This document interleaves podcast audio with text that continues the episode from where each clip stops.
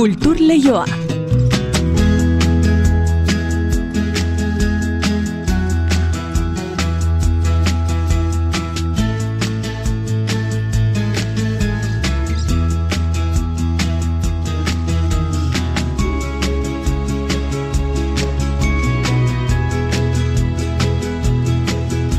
Argibili entzutea bakarrik ez, munduan kulturak ere egiten gaitu zoriontsu eta kultur berri eta proposamenak, hoi bezala, eneriz gorotxategi, kirurak bitartean arratsalde honen eritz. Arratxalde honi gotz, eta gaur eh, esan dizuegu Bizkaian ertibilsariketaren berrogei garren urte horreneko ekimen berezi aurkeztu dutela, izan ere Bilboko rekalde aretoa oiko erakusketa areto dena, eremu diafano bihurtu dute.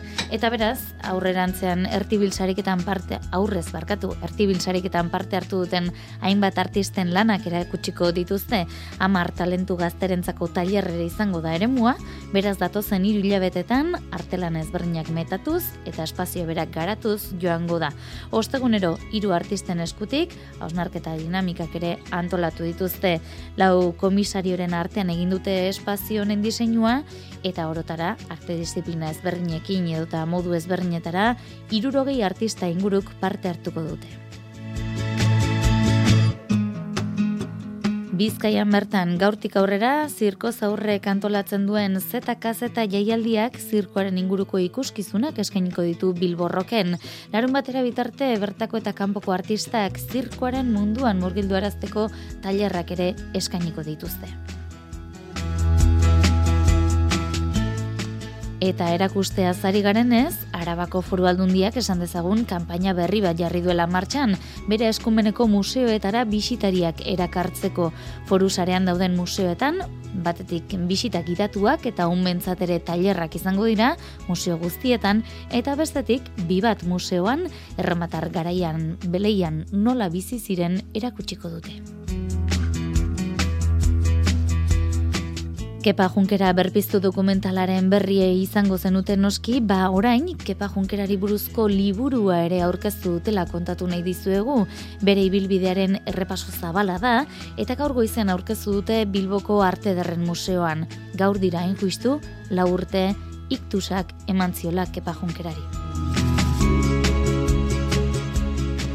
Eta gaur kulturleiora Carmelo Alberdi hurbilduko zaigu sareako eta musika bulegoko batzorde mistoko kidea da bera.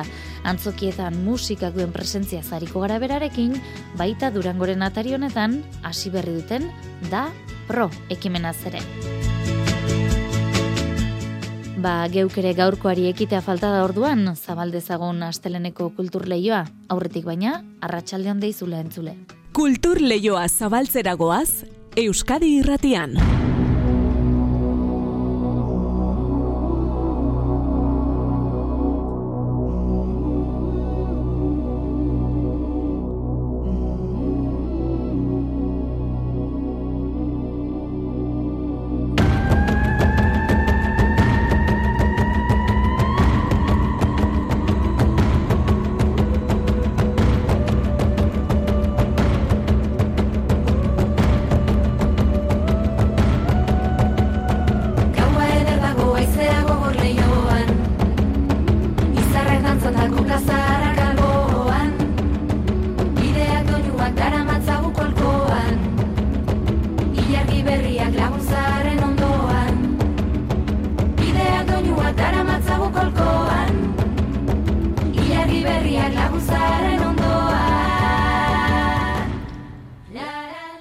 Ahotsak ekimenak bosgarren edizio aurkeztu du gaur eta formatu aldatuta dator gainera. Lehen emakumezko musikarien emanaldiak egun bakarrean egiten ziren, orain ordea martxoaren irutik zazpira, artista bakoitzak bere egun eta bere emanaldia izango du. Natalia Lakuntza, Olat Salvador, Labien Kerida, Maite Larburu eta entzuten ari garen neomak taldea izango dira, aurten urren ezurren Victoria Eugeniako antzokian, donostia kultura kantolatutako gure ahotsak ekimeneko sarrerak, etzi, aste azkenean jarriko dira salgai.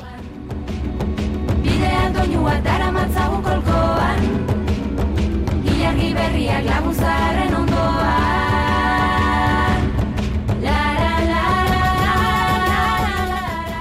Eta doinu honekin esango dizuegu ertibil bizkaiak berrogei urte beteko dituela urten eta edizio berezia izango dela urte horrena ospatzeko. Izan ere, bere gotorleku nagusi izan den rekaldearetoa era bat aldatu da. Erakusketak gelaren kontzeptua utzi eta worshopa eraikitzeko hamar artista gazteri lan egiteko eta liberean bere obra erakusteko aukera ere emango dio ikerzabalak ditu xetasun guztiak.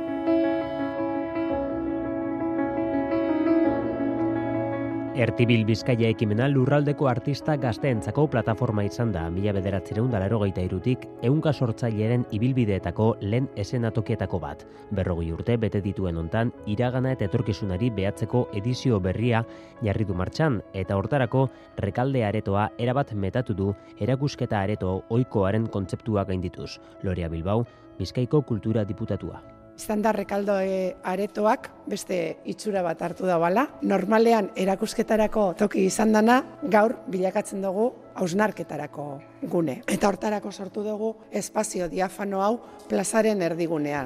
Bizkaiko produkzio artistikoaren inguruko hausnarketarako eta lanerako be proposamena da bultzatu nahi duguna.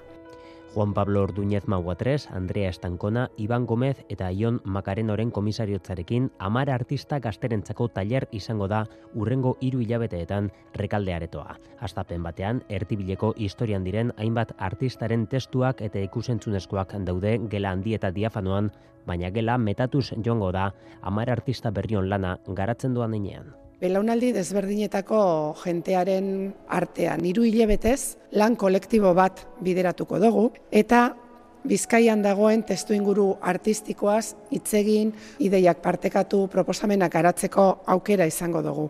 Dinamika desberdinak proposatuko dira hortarako, aztertu gaur egungo gizartearen eta komunitate artistikoaren ezaugarriak. Izan ere, ostegunero artearen inguruko topaketak emango dira kontzeptu baten inguruko elkarrizketak proposatuko direnean. Elena Mendizabal, Txuspo Pollo, edo Miren Arenzana bezalako artistak izango dira irunakako topaketa hauetan, eta ondoren, performanceak, modapaseak edo kontzertuak egongo dira. Beti ere, atzoko, gaurko eta biharko artearen ardatza bertan dela.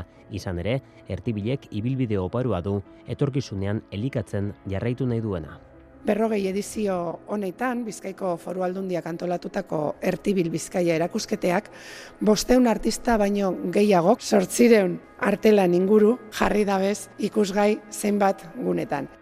Bizitariak beraz, gela irekita dagoen ordutegian sartu ahalko dira, tailerra, erakusketa eta usnarketa elkartzen dituen ekimenean, eta gela nola metatzen den bertatik bertara behatu.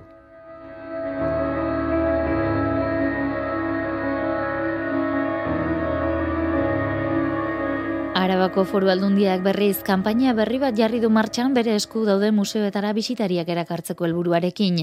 Arte derre museoa, naturzientzien museoa, armagintza museoa eta bi bat eraikinean dauden arkeologia eta naipe museoak osatzen dute foru sarea eta hauetan garatuko da kanpaina abenduan zehar. Alde batetik bisita gidatuak eta umentzako tailerrak izango dira museo guztietan eta bestetik erromatar garaian beleian nola bizi ziren berregingo da bi bat museoan mailu odriozola kontatuko digu. Arabako museoen forusarean dauden museoek eskaintza erakargarriak dituzte. Hori berretsi du Ana Delbal Arabako kultura diputatuak. Datuak eskuartean dituela aurkeztu du kanpaina berri hau eta datuak erakusten dute jendeak berriz ere museoak bisitatzearen aldeko apustua egiten duela. Urte honetan asko errekuperatu da bisitarien kopurua. Aurtengo urteari dagokionez, laurogeita ama mila bisitari baino gehiago izan dituzte sareko museoek eta oraindik abendua falta da. Joan den urteko datuekin alderatuta, zazpi mila lagun baino gehiago dira eta bi mila eta emeretzian museo hauetan hartu zituzten eun eta hogeita bos mila bisitarien datura gerturatzen ari dira. Foru aldunditik egiten duten valorazioa oso ona da, baina argi dute eskaintzak aberastea ezinbestekoa dela publiko gehiago erakartzeko eta behin joaten denak berriz ere museorako bidea hartzeko. Eta datu horiek indartzera dator kanpaina berri hau. Museoen sarean harrapatu nahi dituzte bisitariak aurrak eta helduak. Hau horrela, nitzorduri gabeko bisita gidatuak egingo dira museo guztietan. Eguberrietako oporraldian lantegiak izango dira aurrentzat hauek ere museo desberdinetan. Eta benduaren amazazpian, beleiako hiri erromatarrean nola bizi ziren erakutsiko da. Bibat museoan egingo da, garai hartako bizimoduaren berregitea, goiz partean, Koors Prima Galika taldearen eskutik. Kampaina honi buruzko informazioa, forusarearen museo guztietan izango duzue.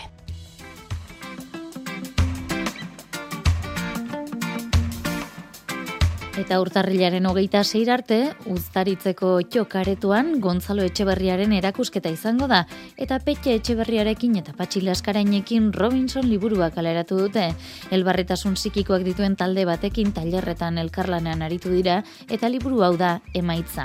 Azkainen aurkeztu dute, asteburunetan andoni lizeaga.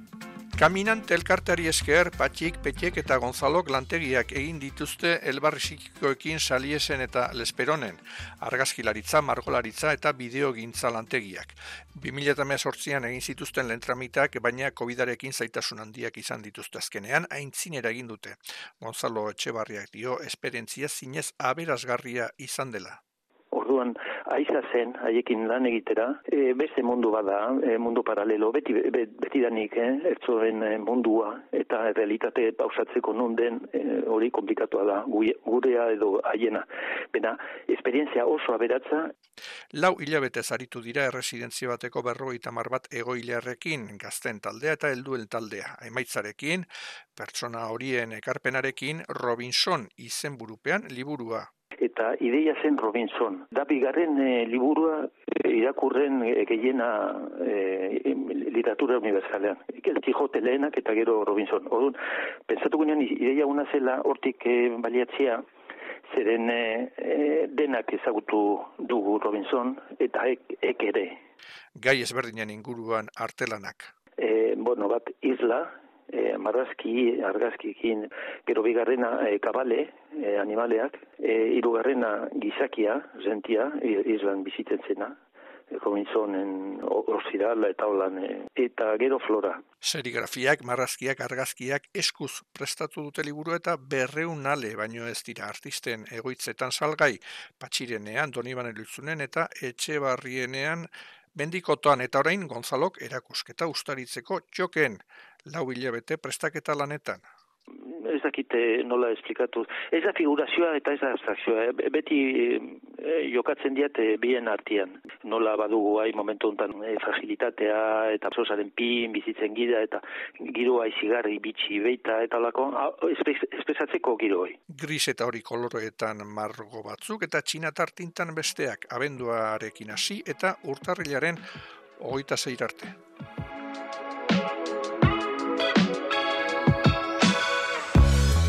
Kepa Junkera esken atokietatik galden duzuen iktusetik lau urte dira gaur. Eta hain zuzen ere, gaur goizean aurkeztu du Bilboko Arte Museoan berpiztu liburua. Pasaden ostiraletik zineman ikus daitekeen izen bereko filmarekin batera kaleratu nahi izan du argitalpena. Joseba Martin kazetariak dokumentatua, bere ibilbide artistikoaren errepaso zabala egiten du liburuak. Gainera Junkerak berak aurkeratutako berrogei artisten lanak, bere obra guztien partiturak eta mundu osoan aurkitutako instrumentu bilduma ere jasotzen ditu berpiztu kepa junkeraren lana eta ibilbidea aztertzen duen bidaia emozionala da itziar lombreras. Kepa Junkera berpiztu liburua izan zen orain zineman ikusgai dagoen izen bereko dokumentalaren abia puntua.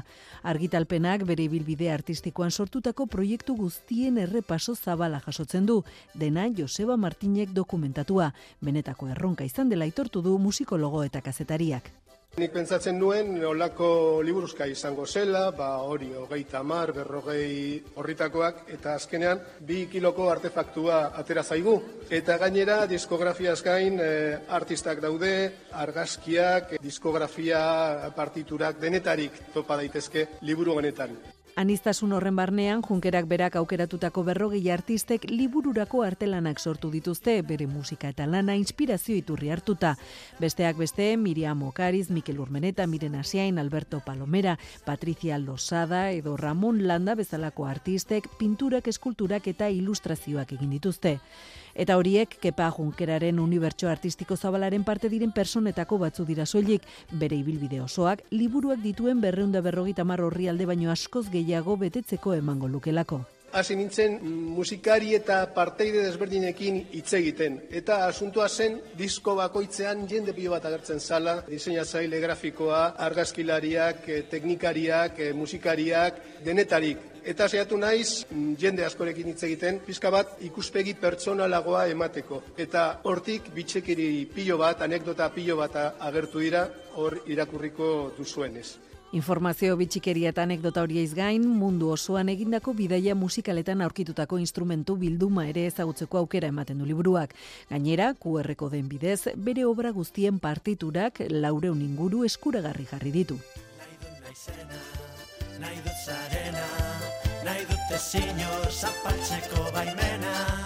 Arratxaldeko irurak izateko amabi minutu falta ditugu orain txera.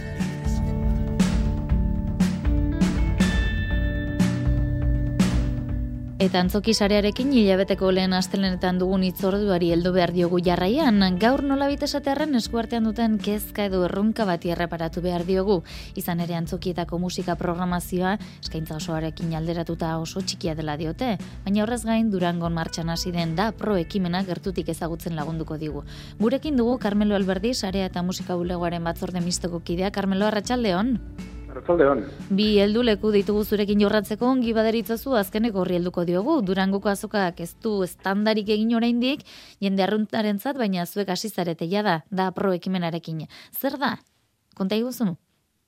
Bueno, da pro eh, dau antolatuta, ba, biltzeko, Bai, programatzaileak, alde batetik instituzionalak eta eta baita pribatuak ere, e, eta beste alde batetik musikariak, musikariak aukera dago e, zuzenian e, bere eskaintza, e, ba, programatzaileen aurrian e, erakusteko, bai bueno, batzuk ere zuzenian egiten dago, e, saio txikitxo bat, azkenian e, amar minutuko e, denbora bako, e, bakoitza, talde bakoitza, mm eta eta ero bestela ba, ba bueno e, beste beste orkespen mota eta eta bueno guretzat e, beintzat e, lagungarri da ba esagutako esauketako ze, ze proiektu berri dauzen ze aukera dakun ez gure aretotan eta programatzeko eta eta bueno, hainbat informazio jasotzeko eta eurekin ere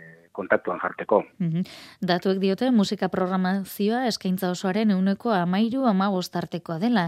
Datu horiek ikusita antzokietan musika programazioa areagotzeko, sareakoek eta musika bulegokoek beste topaketa batzuk ere egiten hasiak zaudete, orain baino lehen, elorri esate baterako. Hori ia nola baite sareaneko programatzaileentzat ezta? Hori ja zuen bai. artekoa. Hmm, bai, horre horia e, e, dau pentsauta e, zareako programatzaien zate e, zera, e, gokituta dago, eta e, eskatzen dan e, baldintzaren batero da, bapitimate proiektua be, e, antzokietara bideratuta eotia, edo ez guztiz, baina, bueno, bentsate antzokietan e, arazo barik e, eskaintzeko moduko zerbait izatia. Mm -hmm. e, zuzeu arrasateko amaia antzokiko programatzailea zara, beraz, errealitatea ongi ezagutzen duzu, e, neurri batean zuen esku, programatzaileon esku dagoen zerbait da musikaren kopurua areagotzea, edo musika manaldien kopurua areagotzea, edo zerbait osoagoaren ardura da neurri batean? E, bueno, a ver, arazoa, nik ikusten duten arazoa da, e, bueno, a, gure antzokietan azkenian e, danetatik, e, programa biula, eta fetxak, ba, ba, ba murriztuta dauz, ez daku e, hainbeste, hainbeste fetxaz, ja. E, gu nahiko genukeen e, e, programazioa e, e, aurrera eramateko. Mm -hmm. Kaso honetan, kao, e, antzeslanak, dantza, e, beste hainbat, e, gure kasuan adibidez partikularki arrasaten, e, zinea be e, e, proiektatzen dugu. Mhm. Orduan, ka, murriztu iken dago asko, e, ja, e, aukera. Egisa da, geixenak, eta udal geixenetan, badakula beste esparru batzuk e, e, erabiltzen duenak e, musika eskaintzeko, ez? Ba, Buda partian kalian, ero, ero beste areto batzutan guk dugu beste pare bat e, programa urtian ziar e, hemen kulturatxi, e, kulturetxian, hemengo aretuan. Bueno, badauz beste aukera batzuk, baina gisa da, ba, antzokietan, ba, igual ez dela programatzen e, hainbeste musika. Mm Publikoaren aldetik nabari duzu, e, eskaera hori ere, musika programazioaren e, eskaera areagotu beharra, premio hori bada? Bueno, eh, a ber, nik uste dut erantzuna eh, ona izaten dela, batez be, ba, ba izen eh, haundiekin eta eh, oso, oso erantzun eh, ona izaten du. Eh, bai, eskartzen da, gentia, eta, bueno, eta gero eta eskentza zabalagoa, ba, ba hobe. Baina, bueno, eh, hemen, hemen eta herri geixenetan, be, eh, udaren aparte, badau e, beste eragile batzuk, e, programatzen diztenak e, kontzertuak, eta nik bai ikusten dut nahiko, bueno, e, beteta dauela eskaintza. Osea, mm. eskaintza falta ez dut somatzen. Hori da. Beste gauza da, antzokietara zenbat iristen den edo nola iristen den, ez da? Bai, eta estilo aldeetik eta ba, ba, ba izan leke, ba, ba, bueno, beste eragile batzuk, ba, igual estilo aldetik e, e, eskaintzen dauen ez da igual aretoko eo antzokiko aproposena, mhm. eta, eta, bueno, guk zeiatu biako gara, e, ba, balde hori kubritzen. Ba, Carmelo Alberdi, sareako eta musika bulegoko batzorde misteko kidea eskerrik asko, azalpen guzteuek eh, gurean ematearren, e, ondo joan dakizuela durangoko ba, jardunaldi hori, da pro jaialdi e, itzordua, eta ea, mendik aurrera ere zuen berri izaten dugun, nahi duzuen arte ondo izan? Bale, berdin, eskerrik asko.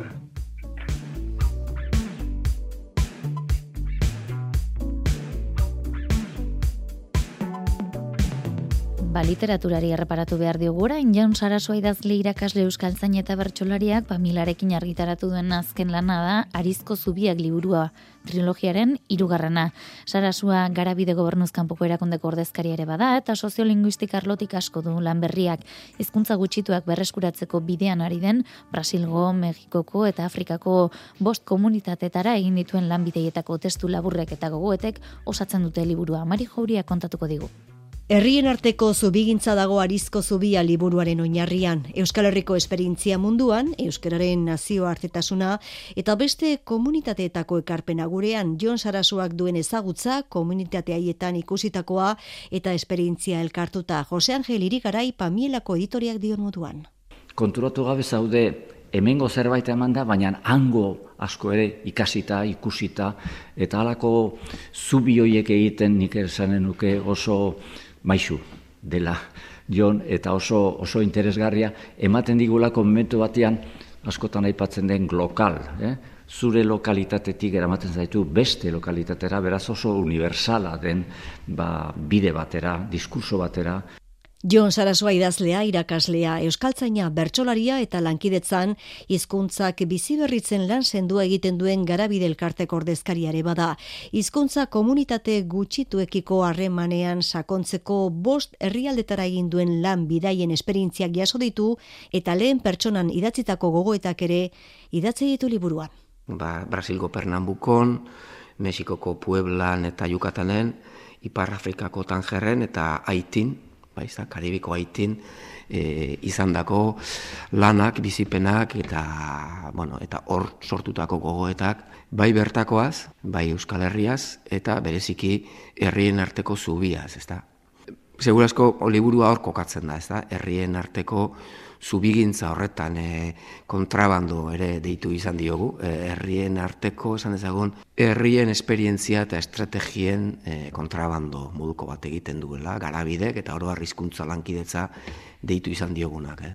Herri indigenetako herritarrekin, aktivistekin, zenbait kasutan agintariekin elkartu izan da gila, esperientziaien prozesua jasotzeko eta euskara sustatzeko estrategiare azaltzeko. Eta laxe bildu du bere lan honetan hizkuntzak bizi berritzeko estrategiei lotuta egindako lanak, bai herri indigenetako eh, ekintzaileekin eta mugimenduekin, eta kasu batzutan, ba, adibes, haitiko gobernuekin, e, gobernuarekin, eta go ministerioarekin, eta bueno, oso haitiko egoera kafkiano e, baten baitan. Ez.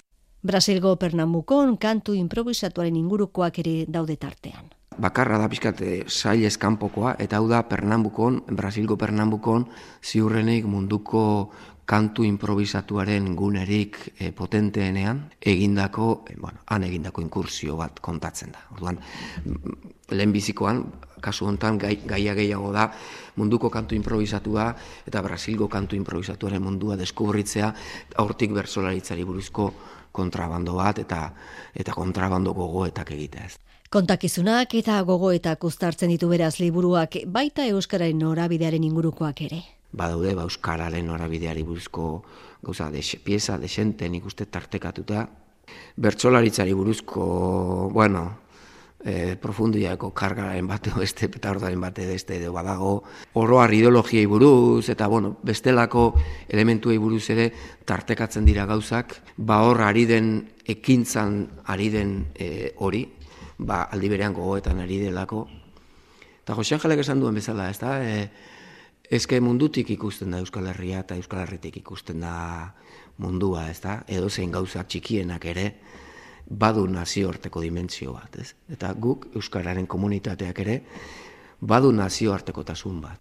Eta idatzitakoan ahozkotasunaren indarra espresibitatea aintzat hartu dituela esan digu Jon Sarasuak. Idatzizkoak dira testuak eta bueno, euskararen espresibitate alik eta osoenaren bila noa testu hauetan, ez da? So ahozkotik gertu, baina aldi berean e, nire euskara totalenera hurbildu nahian, ez da? E, euskalkien eta, bueno, ezagutzen dituan, oro nire barruan martxan dauden, ba, espresio guzti e, hoiek aktibatu nahian, alik eta ahozkotik gertuen gauzak kontatzera, ez. Aria da soka eta soka txirik ordatuta zubi Jon Sarasuak munduko hizkuntza komunitateetako esperientziak eta gogoetak islatu ditu Arizko zubiak liburuan.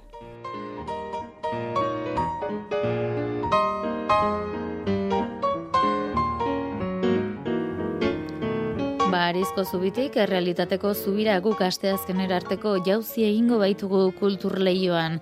Gaur ere, ba, Mikel Fonseka aritu zaigu, teknika eta realizazioan, orain badakizu albiste Euskadi irratian, eta ondoren kantu kontari, Joseina Etxeberriarekin, etzira arte ondo izan eta zaindu. du.